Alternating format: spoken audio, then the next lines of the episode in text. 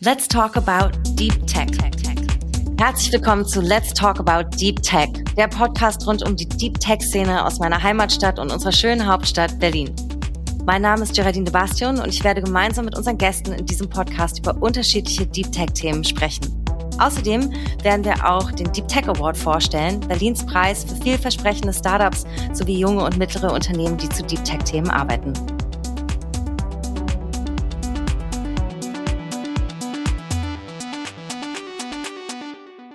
Die heutige Folge dreht sich um das Thema Internet of Things und Industrie 4.0. Berlin hat sich in den letzten Jahren zu dem IoT-Standort Deutschlands entwickelt. Viele Unternehmen beschäftigen sich mit dem Internet der Dinge in verschiedenen Sektoren. Und nicht umsonst wurde Berlin im Rahmen der DE-Hub-Kampagne zum IoT-Hub ernannt. Zudem findet das Internet der Dinge natürlich auch vermehrt Anwendung in der Industrie 4.0. Und unsere heutigen Gäste sind absolute Expertinnen in diesen Bereichen. Katharina Greiner leitet seit 2018 den Berlin.de Hub zu dem Thema IoT und Fintech. Hallo Katharina. Hallo Geraldine. Als zweiten Gast haben wir heute Falco Schütt dabei, der im Vorstand des 2020 neu gegründeten IoT Plus Network sitzt. Hallo Falco. Hallo Geraldine. Wir haben außerdem heute Anja Fedder dabei. Sie ist verantwortlich für Sales and Operations bei Industrial Analytics dem Deep Tech Star 2019 und Entwickler von Digital Services für industrielle Anlagen. Hallo Anja. Grüß dich, Geraldine. Hallo. Vielen Dank, dass ihr euch alle, alle die Zeit genommen habt, um mit mir zu podcasten. Ich würde euch gerne am Anfang die Gelegenheit geben, ein bisschen mehr über eure jeweiligen Arbeitsbereiche zu sprechen. Als erstens dich fragen, Anja, ihr habt 2019 Deep Tech Award gewonnen. Was hat sich seitdem für euch verändert? Auf jeden Fall sind wir ähm, größer geworden, größer im Sinne des Teams auf jeden Fall. Wir sind ähm, sehr vorangekommen mit äh, unserer Produktentwicklung. Das heißt, wir waren in der Lage, ähm, die Services ähm, weiter auszubauen und vor allem auch neue Kunden dazu zu gewinnen. Wir haben uns letztes Jahr in der Pandemie, kann man ja auch so sagen, sehr stark auf das Thema Versorger spezialisiert. Das halt alles rund um das Thema Power Generation und äh, Water Management. Und ja, ich bin total happy, hier heute dabei zu sein. Vielen lieben Dank für die Einladung. Sehr, sehr gerne. Für die, die euch noch nicht so gut kennen, magst du noch mal vorstellen, mhm. was so Teil eures Kerngeschäfts ist und worin ihr Stars seid? genau, also worauf konzentrieren wir uns bei Industrial Analytics? Vor allem eben ähm, auf das Thema produzierende Unternehmen im Bereich Prozessindustrie, alles was so Chemie, Petrochemie ist, aber wie gerade auch angesprochen, äh, Power Generation oder Water Management. Überall dort, wo man sogenannte äh, rotierende Maschinen findet, weil wir sind Experten im Bereich Turbomaschinen und ähm, rund um diese äh, Prozesse, wo diese Maschinen eingebunden sind. Und dabei äh, stützen wir uns ähm, auf die Analytik der dort äh, gewonnenen Daten. Das heißt, wir kümmern uns sowohl um die Datenerfassung ähm, als auch um die Auswertung und dann die entsprechende KI-Analyse. Das heißt, ähm, wirklich Betreiber einen Mehrwert zu schaffen, indem wir dort Handlungshinweise geben, den Anlagenbetrieb effizienter äh, zu gestalten.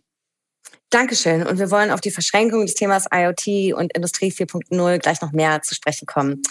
Katharina, was hat sich seit der Verkündung der Bundesinitiative, dass es eben diese DE-Hubs geben soll und dass Berlin nicht nur Fintech-Schwerpunkt, sondern auch IoT-Schwerpunkt sein soll, getan? Wie ist die Entwicklung dieses Themas seitdem vorangekommen? Es hat sich wahnsinnig viel getan und das freut mich äh, unheimlich. Ähm, nachdem wir 2018 hier in Berlin gestartet sind, ähm, sind tatsächlich äh, einige Player zu uns gekommen und äh, gemeinsam auch mit Falco haben wir vor allem letztes Jahr einen Riesenschritt in Richtung äh, Vernetzung im IoT-Bereich gemacht. Wir haben einen Verein gegründet, IoT Plus Network. Ähm, und seitdem ähm, haben wir tatsächlich sowas wie ein Mini-Startup im Bereich IoT quasi gegründet, der wahnsinnig schnell sich entwickelt als Hub, äh, der viele Partner an Bord hat, äh, mit vielen äh, tollen Ideen und äh, Richtungen, in die wir gehen. Ähm, also wir haben wirklich einen, einen Wahnsinnsschritt gemacht und wir merken auch, wie groß die Aufmerksamkeit für unseren Hub äh, gewachsen ist seitdem, was uns wahnsinnig freut. Das heißt, die eine Sache ist die Initiative des Bundes Und das ist jetzt das, was ihr in Berlin daraus gemacht habt. Falco, kannst du uns noch mal ein bisschen mehr erzählen, was IoT Plus Network ist, wer da mitmacht und warum es auch wichtig ist, sozusagen, dass hier die Stadt und die Unternehmen so zusammenkommen? Gerne, gerne. Ähm, das IoT Plus Network ist eben eine Ausgründung im Bereich äh, der Vernetzung von IoT-Unternehmen in und aus Berlin heraus, aber auch in Gesamtdeutschland. Also das, äh, wir beschränken das nicht auf äh, eine bestimmte Region, sondern wirklich auf diesen Fokus im IoT-Bereich. Und das ist von daher wichtig, weil ähm, das, das, der Punkt von IoT in Deutschland ist schon sehr stark erkannt wurde, auch gerade im Bereich industriellen Internet der Dinge. Ähm, Anja ist ja auch in diesem Bereich mit tätig. Wir aber auch gesehen haben, dass es eben gerade bei dieser geschäftlichen Vernetzung noch einiges zu tun gibt und eine, einige Möglichkeiten in diesem Bereich noch zu, zu, also zu heben sind, sodass man äh, die Mehrwerte im Bereich von IoT ähm, mit dem Netzwerk und mit den verschiedenen Teilnehmern im Netzwerk eigentlich schneller erreichen können sollte. Gestartet sind wir äh, mit der Next Big Thing AG, Building Minds, Berlin Partner, äh, Team Neustar, dem Motion Lab, der Code University und der HTW Berlin. Und äh, wir sind seitdem stetig am Wachsen und Aufbauen, seit einem halben Jahr operativ tätig und äh, machen natürlich jetzt in Zeiten der Corona-Pandemie äh, maßgeblich Veranstaltungen online, digital, die man auch öffentlich einsehen und bei denen man öffentlich mitmachen kann.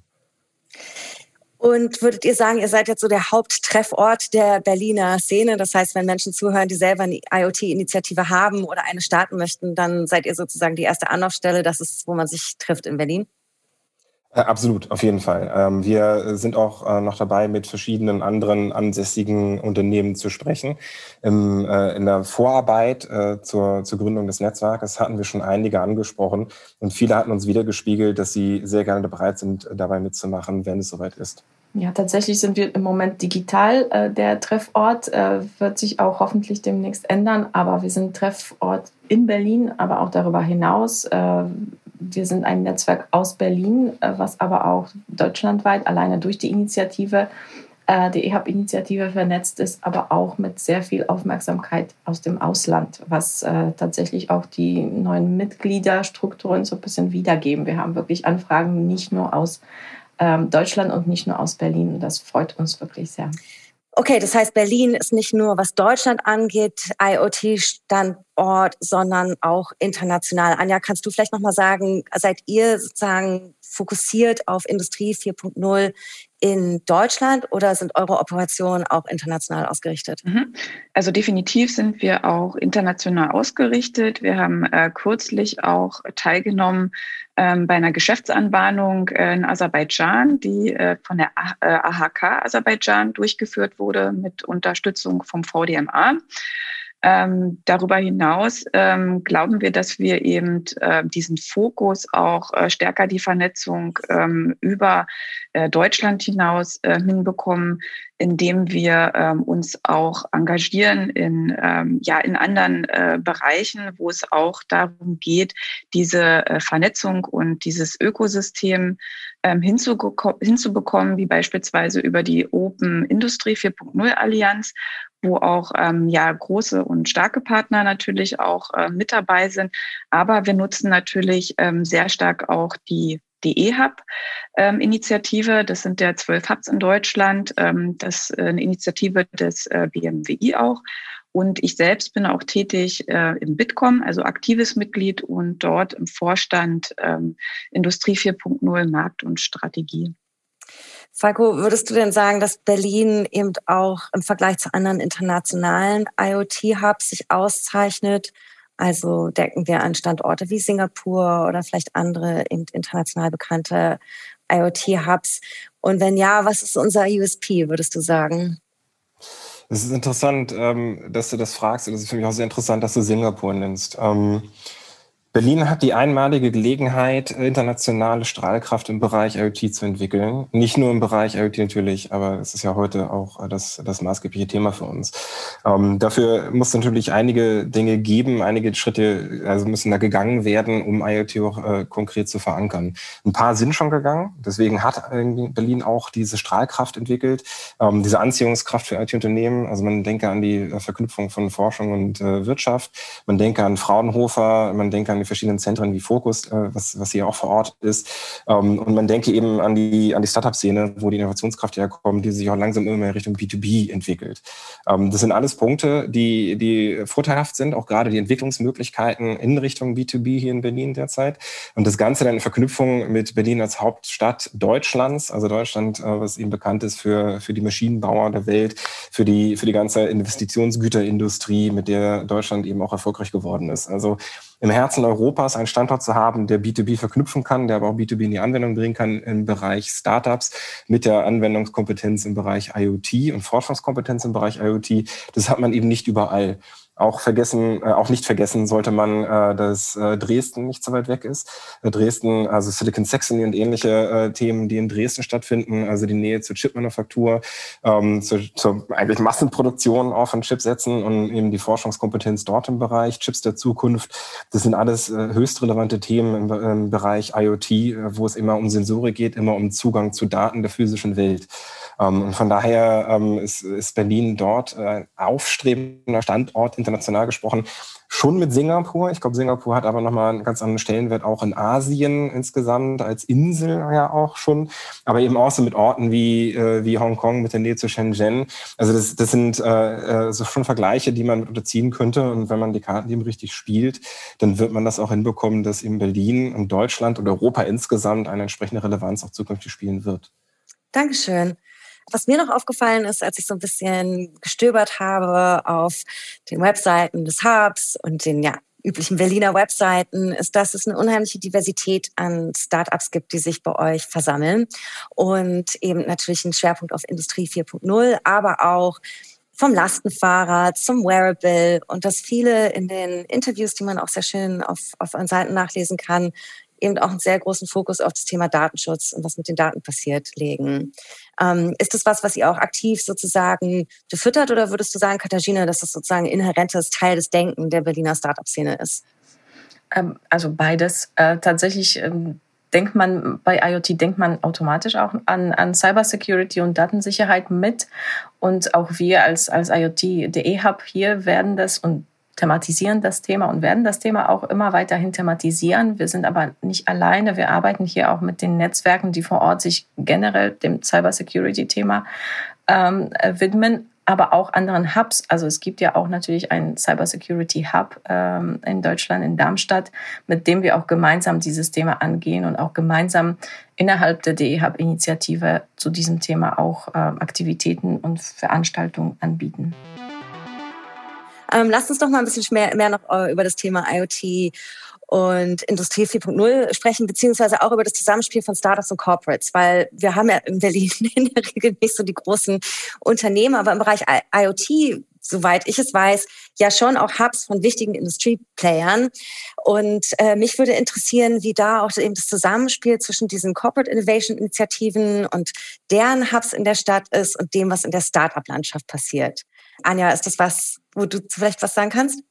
Ähm, wo ich, denke ich, ähm, auf jeden Fall Einblick bekommen habe, ist ähm, die Initiative, die äh, Bosch IO mit dem ähm, IT-Campus äh, in Tempelhof ist der quasi ähm, vor einiger Zeit, also seit einigen Jahren ganz erfolgreich auch ähm, bespielt und äh, dort mit dem Startup Harbor genau diese Themen anspricht, ne? in die Kooperation zu kommen mit jungen Startups, mit jungen Unternehmen und ähm, dort diese, diese Zusammenarbeit, aber auch das Thema Mentoring, also ähnlich wie so ein Accelerator-Programm unterstützt. Wir haben dort selber 2019 ähm, mal teilgenommen. Deswegen hatte ich die Möglichkeit, auch da mal reinzuschnuppern.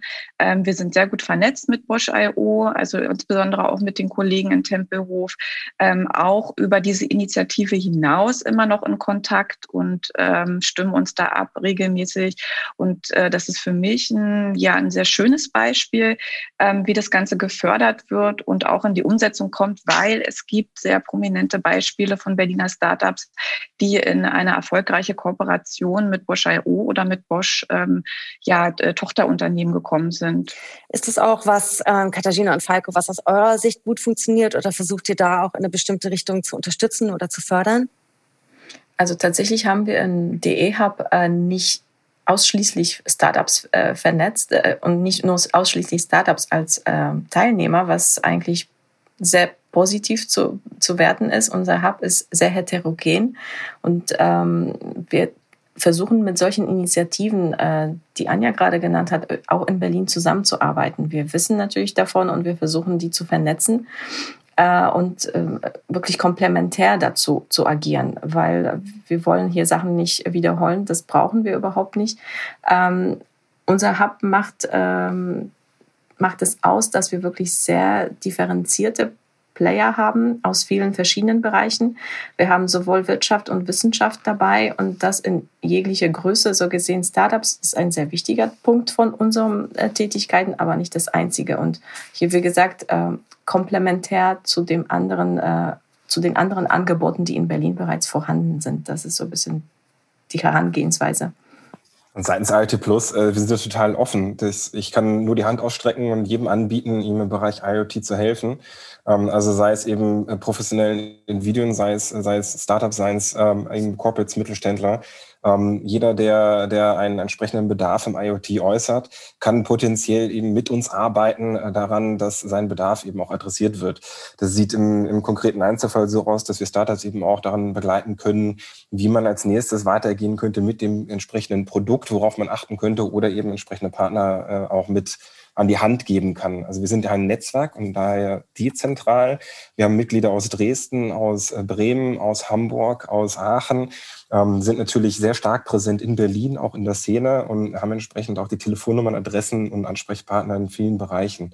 Das heißt, ähm, konkret kann man nicht über einen Kamm scheren, was gebraucht wird bei solchen Partnerschaften, aber vom prinzipiellen Ablauf ähm, haben wir relativ viele Kompetenzen schon gebündelt, um die entsprechenden Punkte auch relativ schnell adressieren zu können. Von meiner persönlichen Seite aus, professionell gesprochen, kann ich auch nur nochmal unterstreichen, dass das Thema Corporate äh, Startup-Partnerschaften natürlich höchst relevant ist. Also Startups brauchen in der Regel in Pilotprojekte, Corporates brauchen in der Regel auch einmal äh, so, so, so ein Playground zum Ausprobieren, zum Gucken, ob da nicht wirklich noch ein neues Produkt, eine neue Idee, eine neue Erleichterung, ein neuer, neuer Pain adressiert und ein Gain damit halt kreiert wird ähm, oder wie das Ganze auch aussehen könnte. Und das ist so da äh, eigentlich der, das das Spielfeld, der zentrale Aspekt, wo IoT Plus ansetzen möchte und allen Seiten auch behilflich, behilflich sein möchte. Jetzt ähm, möchte ich natürlich nutzen, dass ich euch so als Expertinnen hier im Raum habe, um einfach auch mal ein bisschen zum Stand der Dinge zu erfahren. Also gerade in Sachen Industrie 4.0, wie schätzt ihr aktuell die Entwicklung ein, sowohl auf Industrie, aber auch was Mittelstand angeht. Es ist ja ein Thema, was schon sehr lange präsent ist und auch sehr medial präsent ist. Habt ihr das Gefühl, es ist mittlerweile wirklich angekommen und Deutschland ist da auf einem guten Weg oder sind wir immer noch so ein bisschen in dem, oh, wir reden zwar viel drüber, aber es müsste eigentlich noch viel, viel mehr passieren? Ähm, also ich persönlich glaube, dass ähm, da noch nicht das Potenzial gehoben ist, was in der ganzen äh, Thematik drinsteckt.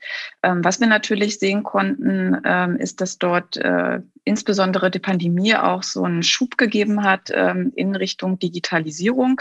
Das definitiv. Wenn es aber konkret um IoT-Anwendungen geht, dann glaube ich, ähm, dass da ja sowohl auf Corporate-Ebene oder auch auf Mittelstandsebene ähm, noch ja in vielen Bereichen sehr, sehr viel Potenzial ist. Ähm, ich glaube, dass es sehr wichtig ist, ähm, auch noch in die Regulatorik äh, mit reinzuschauen. Wir hatten das Thema ähm, Data Security angesprochen oder auch Data Ownership. Ich glaube, das sind so Sachen, ähm, mit denen wir auf jeden Fall aus Erfahrung ähm, immer wieder auch ja, Themen haben, wo wir mit äh, Kunden in, in lösungsorientierte ähm, ja, Wege äh, äh, einschlagen möchten, wie damit umgegangen wird. Ähm, ich glaube, dass man da natürlich auch immer noch schauen muss, in welchen Bereichen ist man da unterwegs, ähm, aber dass das ein wesentlicher Aspekt ist, um dort das Potenzial auch ähm, ja, zu heben. Weil im IoT heißt ja für mich auch ähm, im Sinne vernetzte Maschinen, ähm, Sensordaten erfassen. Die Sensordaten, das bezieht sich meist auf Daten ähm, aus dem Betrieb. Ähm, wie kann ich die intelligent ähm, auswerten. Und ich glaube, es gibt schon sehr, sehr viele Use Cases in diesem Bereich. Ähm, da, äh, das share ich auch immer sehr, sehr gerne. Aber ich sehe auch, dass da noch bei Weitem nicht das gehoben ist, was, ähm, was wir dort an Potenzial sehen. Ähm, also Digitalisierung ist immer ein schönes, schönes Stichwort, aber Digitalisierung in diesen Bereichen von B2B, Industriegütern und Co. ist eben nicht, nicht gleich Digitalisierung, wenn man das vielleicht äh, ja, aus dem Privatbereich her denkt. Ähm, also äh, ich, ich scanne auch meine Dokumente und habe dann ein PDF, aber so funktioniert Digitalisierung eben nicht in jedem Businessbereich. Und von daher hat die Pandemie bestimmt auch geholfen dabei, den, den Sinn zu schärfen, dass man äh, zum Beispiel Zoom-Meetings auch entsprechende Treffen äh, äh abhalten kann. Ich habe vor nicht allzu langer Zeit auch mit einem äh, mit einem höherrangigen An äh, Angestellten aus einem äh, deutschen Konzern gesprochen. Ähm, da haben sie nämlich dann auch gelernt, dass also durch die Pandemie in der Pandemie, dass man eben viele von den Treffen, die man international sonst per Flugzeug erledigt, mitunter nämlich auch mal so per Videokonferenz machen kann. Das ist bestimmt auch sehr, sehr hilfreich. Aber in, in, in der Welt des äh, Internets der Dinge ähm, muss man eben die Sensorik auch physisch in die Welt bringen, um entsprechend die Daten dann nutzen zu können im Nachgang. Und äh, Sensoren sind nicht auf einmal da, nur weil eine Pandemie oder ein ähnliches Thema durch die Welt gegangen ist. Also es wird alles noch ein bisschen länger dauern. Es wird garantiert der Sinn mehr geschärft worden sein, auch auf allen Business-Ebenen, auch im bestimmten Privatbereich. Ähm, aber äh, der Schub ist eben äh, in, in diesen komplexeren Themenbereichen, in komplexeren Anwendungsfällen, Geschäftsmodellen nicht ganz so schnell zu spüren, wie, wie man das vielleicht erwarten würde. Ich würde gerne noch mal tiefer reingehen. Du hast gerade das Stichwort gegeben, Data Ownership. Und würde da gerne noch mal nachfragen, Anja, geht es vor allem darum, erstmal ein Bewusstsein zu schaffen, welche Daten hat man, wie kann man die anders in Wert setzen und dadurch neue Geschäftsmodelle entwickeln oder welche anderen Fragen gibt es in Bezug auf Data Ownership? Ähm, aus Erfahrung kann ich sagen, dass unsere Kunden sich ähm, ähm, sehr bewusst sind darüber. Ne? Ähm, es ist so, dass wir ähm, ja sowohl ähm, vorhandene Sensorik äh, bei den Maschinen, also meistens also die Maschinen, die, mit denen wir uns beschäftigen, das sind in der Regel kritische Maschinen, die sehr investintensiv sind. Die sind meist auch mit guter Sensorik schon ausgerüstet. Wenn es aber darum geht, äh, hochfrequente Daten zu, zu bekommen, zu analysieren zu wollen, dann sind wir auch in einer Lage, zusätzliche Sensorik anzubringen. Aber nichtdestotrotz ist natürlich auch klar, dass ähm, das wiederum Daten sind, äh, die, ähm, die natürlich äh, Rückschlüsse auf den Prozess, auf die Produktion geben. Und deswegen sind äh, Kunden da schon ähm, ausreichenden Maße sensibilisiert, ähm, wie damit umzugehen ist. Ähm, bisher haben wir immer eine Lösung und einen Weg gefunden, der äh, den, den Compliance-Richtlinien auch entspricht und den Vorstellungen unserer Kunden. Ähm, was wir aber auch sehen, ist, dass da auch noch ein sehr, sehr großes Potenzial in Richtung Richtung Cloud geht. Es gibt immer mehr ähm, Unternehmen, die auch eine eigene Cloud-Struktur aufbauen, die uns es dann natürlich auch wesentlich einfacher macht, äh, unsere Services zu warten, natürlich. Jetzt würde ich gerne noch mal zu einem, einem Thema gehen, was mir am Herzen liegt und so ein bisschen die Verschränkungen von öffentlich und privat in dem Bereich ähm, anspricht. Und zwar ist es ja so, dass ähm, private Unternehmen auch öffentliche Infrastrukturen mitbetreiben. Wir entwickeln gerade in Berlin neu unsere Smart City Strategie.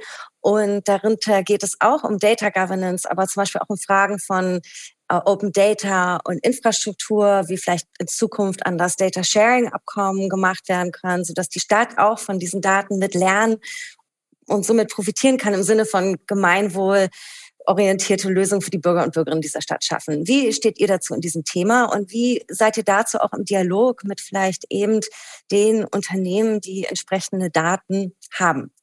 Anja, wie ist das aus deiner Sicht? Ist das ähm, was, wo du siehst, dass es für eure Kunden schon auch dafür ein Bewusstsein gibt oder vielleicht was, was sich so langsam entwickelt?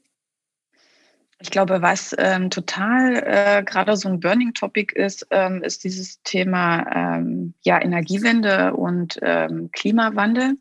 Ähm, wir diskutieren äh, sehr, sehr viel zum Thema CO2-Reduktion und ähm, was da auch jeder einzelne Bürger ähm, für einen Beitrag zu leisten kann. Und äh, wir sind ja nun mal sehr stark auch im Thema Fernwärme beispielsweise unterwegs oder Energieerzeugung. Und ich, ähm, ich glaube, dass das ähm, in, auch in der Zukunft ein ganz ähm, wesentliches äh, Thema wird, wenn es darum geht, wie, ähm, wie Haushalte, wie ganze Distrikte ähm, dazu beitragen können, diesen Klimawandel zu unterstützen, weil die Herausforderung ist ja auch, diese CO2-Neutralität in Berlin hinzubekommen. Dafür gibt es äh, Abkommen, dafür Dafür gibt es ähm, äh, Beschlüsse, die da schon gesetzt werden. Es gehen äh, mehrere ähm, Kohlekraftwerke, sind schon ähm, außer Betrieb gegangen, kürzlich in den Medien zu lesen. Das war äh, das äh, Kraftwerk in, in Wilmersdorf von der Vattenfall. Es wird ähm, demnächst auch Reuter West, äh, den Kohleblock, rausgehen. Und äh, die Herausforderung ist eben diese äh, Kraftwerke eben zu ähm, äh, oder diese die Erzeugung im Prinzip zu ersetzen und durch andere Kraftwerke zu ersetzen, die eben ähm, dann entsprechende ähm, ja, Kapazitäten auch bereitstellen müssen, aber natürlich auch die ähm, Herausforderung da an mit mehr oder stärker mit erneuerbaren Energien dann auch äh, zu arbeiten. Das heißt also äh, Wind, äh, Solar ähm, beispielsweise und ähm, ich glaube, dieses Bewusstsein in der Bevölkerung, also A, ist die, äh, die Nachfrage ähm, sehr groß, auch in der Bevölkerung. Also, dass es nicht nur ein Problem ist der, der Erzeuger beziehungsweise der Versorger, in Berlin, ne? sondern auch, dass die, die Bevölkerung und die einzelnen Distrikte da auch direkten ähm, mit einwirken können. Ne? Und ich glaube, wenn man das noch äh, stärker visualisieren oder diese, diese, diese Daten dazu, äh, wenn man die der Öffentlichkeit noch stärker zur Verfügung stellen würde, weil sie sind ja da, ähm, ich glaube, das würde das Bewusstsein noch stärker fördern in der Bevölkerung, ähm, dort einen Beitrag zu leisten bei diesem ganzen Thema. Mhm.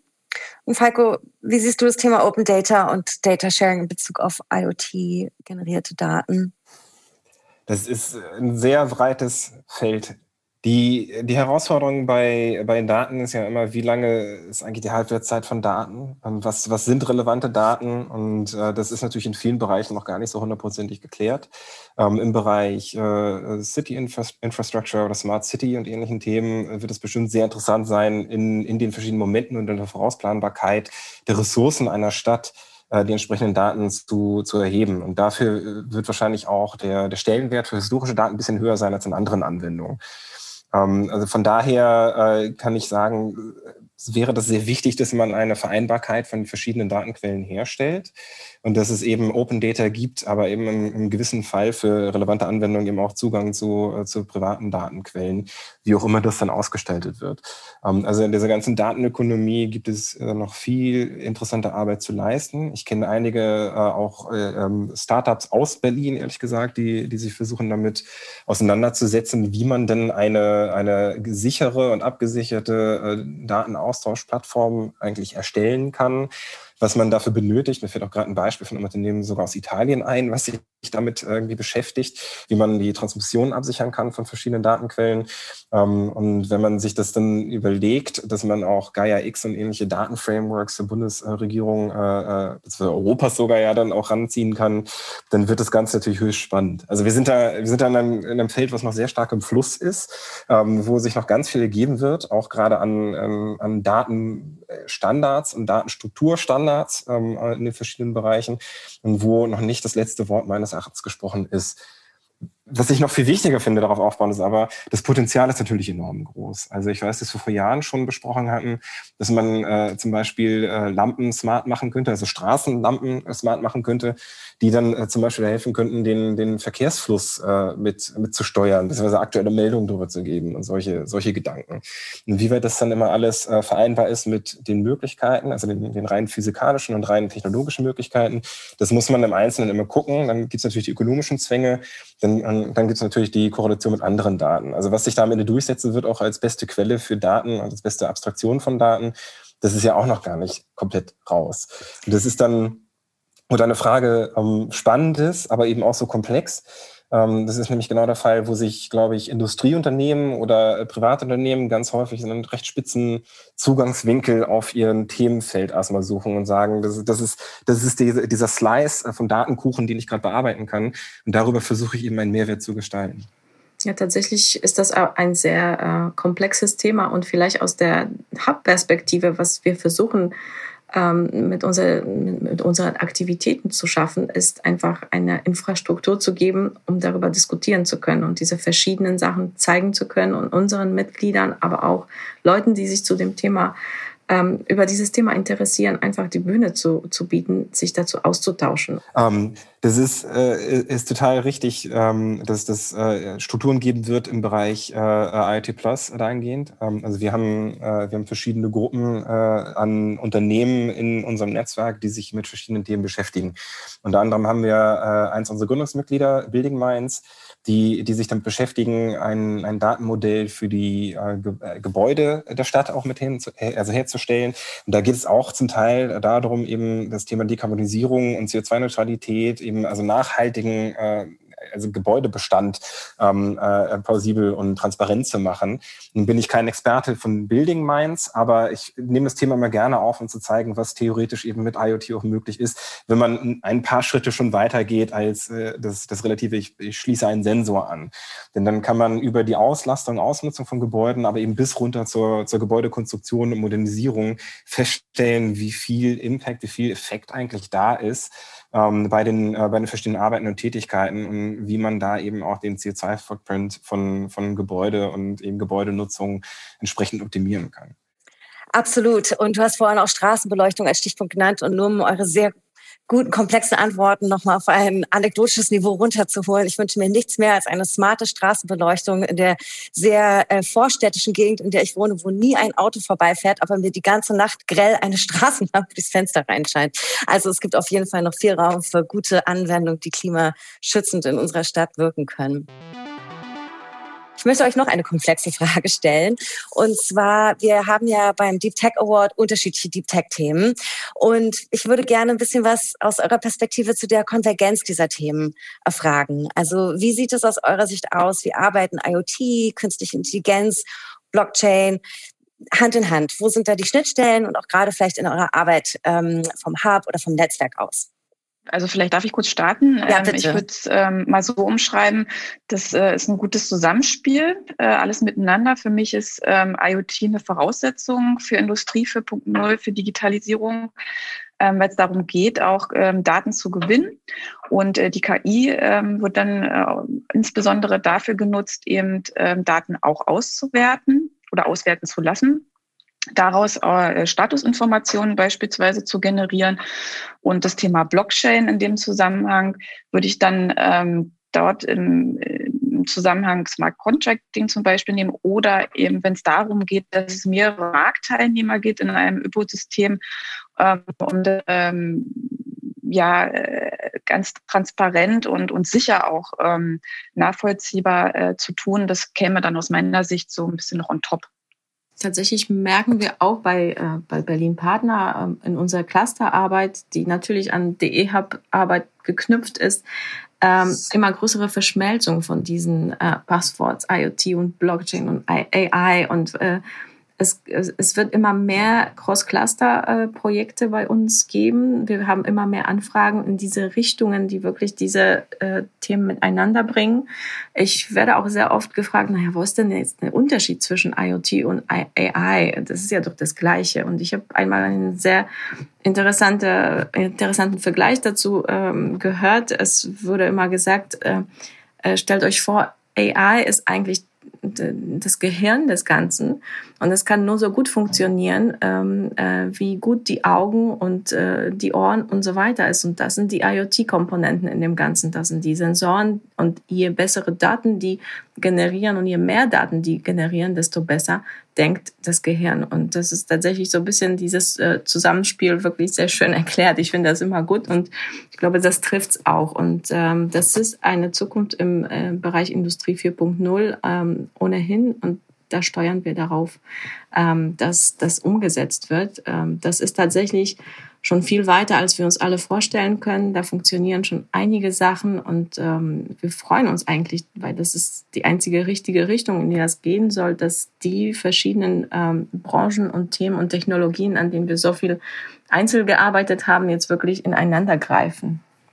Dankeschön. Ich finde es tatsächlich auch sehr anschaulich so erklärt. Ähm wie sehen denn so die nächsten Schritte aus eurer Sicht aus? Also während wir natürlich in ländlichen Räumen immer noch versuchen, eine Grundversorgung hinzubekommen, bauen wir gleichzeitig 5G-Netzwerke und erwarten sozusagen eine Acceleration des ganzen ähm, Infrastruktur, Environments und wie sehen für euch so die nächsten Stufen aus? Was sind die nächsten Buzzwords? Was sind die nächsten Schritte an Entwicklung, die ihr erwartet? So ein kleiner Blick in die Zukunft. Ich glaube, wie gesagt, für uns ähm, ist das ähm, aktuellste oder umtriebigste eben das wirklich das Thema Energiewende, äh, das Thema Nachhaltigkeit. Und äh, wir sehen einfach, dass das ähm, an Relevanz enorm zugenommen hat und ähm, richten natürlich dementsprechend auch unsere Services darauf aus, weil wichtig ist in dem ganzen Kontext KI und IoT natürlich auch, ähm, was will man dort an Mehrwert stiften? Ne? Also was, was, es geht ja nicht nur darum, irgendwie IoT der IoT willen oder äh, Sensorik wegen Sensorik, damit ich irgendwelche Daten. Es geht natürlich immer auch um Datenqualität, aber welchen Mehrwert stifte ich mit diesen Daten oder mit Hilfe der Analytik, die ich dort darauf anwende? Und das kommt unserer Meinung, also wir richten uns da mal sehr stark nach, äh, nach den äh, Trends, Megatrends, aber natürlich auch nach konkreten Anforderungen unserer Kunden. Und das ist für mich jetzt strategisch gesehen eben ein sehr, sehr wichtiges Thema, womit wir uns sehr, sehr stark befassen. Wo es hingeht, ist eine äh, richtig gute Frage. Ähm, bei, bei Next Big Thing zum Beispiel ist es relativ eindeutig, dass diese äh, Technologietrends miteinander mehr und mehr verwoben sein werden. Vielleicht sogar verschmelzen, das muss man eben gucken, ob das dann wirklich ähm, alles eins wird. Ähm, aber das ist zusammengefasst unter dem äh, übergreifenden Begriff der Maschinenökonomie. Also wenn dann irgendwann Maschinen mit Maschinen handeln, dann haben wir sozusagen die unabhängige Wertschöpfungskette erreicht ähm, die eben dann aufbauen wird auf Themen wie IoT, Blockchain oder Distributed Ledger Technology und äh, KI. Ähm, ich denke, dass bis dahin aber das, was Anja sagt, erstmal auch viel wahrscheinlicher ist. Also kenne dein Ziel, äh, wisse, was du erreichen möchtest und dann kannst du eben äh, auswählen, welche, welche Bereiche der verschiedenen Technologien du wirklich am ehesten benötigst. Denn man braucht eventuell gar nicht, um, um ein betriebswirtschaftliches Ziel zu erreichen, wirklich alle Technologien gleichermaßen immer einbauen. Also auch heutzutage ist nicht alles, was, was digitalisierte Technologie ist, immer gleich auch ein Cloud-System. Ähm, manche Sachen sind eben einfach dezentral aufgebaut oder, oder, oder. Und das ist äh, hier, hier ein ähnlicher Punkt. Das heißt, irgendwie wenn wir uns mit genau damit beschäftigen, wo es hingehen soll, dann müssen wir uns eben auch damit beschäftigen, äh, was wir überhaupt erreichen möchten. Und das wird auch auf die nächsten zehn Jahre, äh, wahrscheinlich auch noch ein bisschen länger, ähm, im Bereich Smart City nochmal anders aussehen als im Bereich I4.0 oder im Bereich äh, Public Governance oder, oder, oder. Ähm, es kann aber natürlich alles auch mit unterschiedlichen Mitteln erreicht werden und zumindest äh, von meiner Warte aus, das Thema IoT ist ja in allen, allen anderen Bereichen auch immer irgendwo mit zugegen.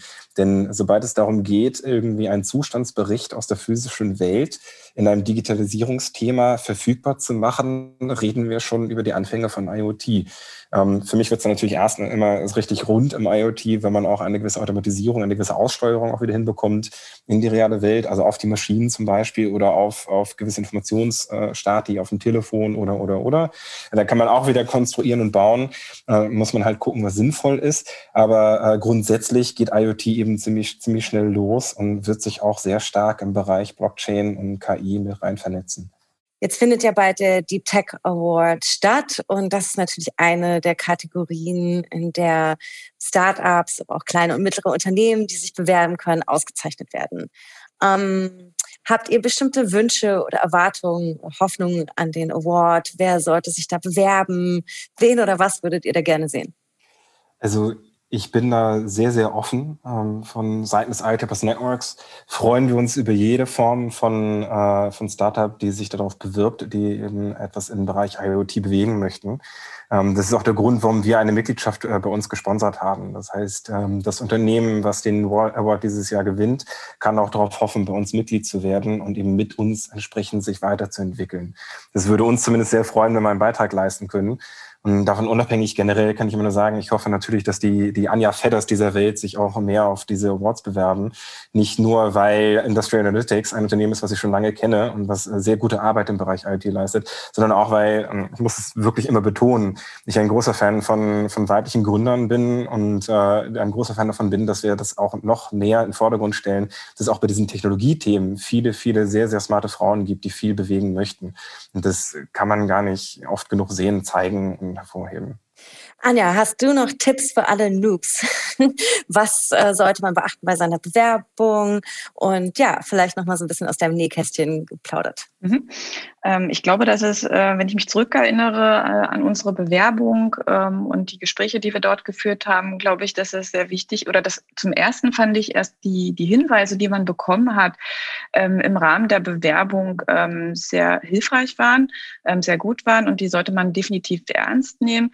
Ähm, was wir gemerkt haben, ist, dass man in jedem Fall im Vordergrund stellen sollte, was, was will man erreichen oder wozu äh, tut man diese Dinge, wozu entwickelt man äh, jenes oder welches Produkt, in welchem Bereich ähm, und dann eben stärker hervorhebt auch, ähm, weshalb ist das Thema ein Deep Tech-Thema. Also ich glaube, das, das darf, sollte man definitiv nicht ähm, unter den Scheffel sich stellen, sondern wirklich auch hervorheben und sagen, was ist die Technologie dahinter, äh, was setzt man konkret ein, um ähm, dann dazu zu kommen, was man dafür einen Mehrwert stiftet. Wunderbar. Ganz herzlichen Dank. Ich möchte euch allen drei ganz herzlich danken, dass ihr euch die Zeit genommen habt, heute mit uns zu podcasten und so spannende Einsichten zum Thema IoT in Berlin mitgebracht habt. Dieser Podcast ist Teil der Deep Tech Berlin Kampagne der Senatsverwaltung für Wirtschaft, Energie und Betriebe, die die Felder Blockchain, IoT und Industrie 4.0, IT Security, künstliche Intelligenz und Social and Sustainable Tech der Hauptstadt stärkt. Wir freuen uns über euer Feedback und eure Bewerbung beim Deep Tech Award Berlin. Weitere Infos findet ihr unter berlin.de slash deeptech und alle Links sowie weitere Infos zu den jeweiligen Folgen auch in unseren Show Notes. Let's Talk About Deep Tech ist eine Produktion der Senatsverwaltung für Wirtschaft, Energie und Betriebe. Host Geraldine de Bastion, Redaktion Alice Bucher für Uhura Digital, Ton und Schnitt Florian Kasten für Schönlein Media.